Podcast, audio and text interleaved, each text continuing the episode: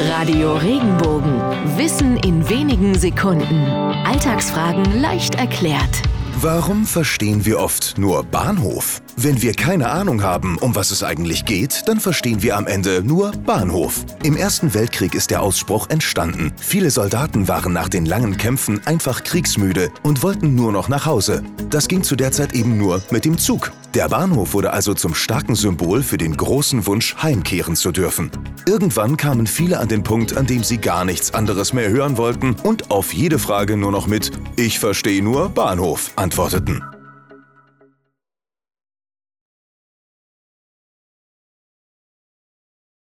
Wenn dir der Podcast gefallen hat, bewerte ihn bitte auf iTunes und schreib vielleicht einen Kommentar. Das hilft uns sichtbarer zu sein und den Podcast bekannter zu machen. Dankeschön.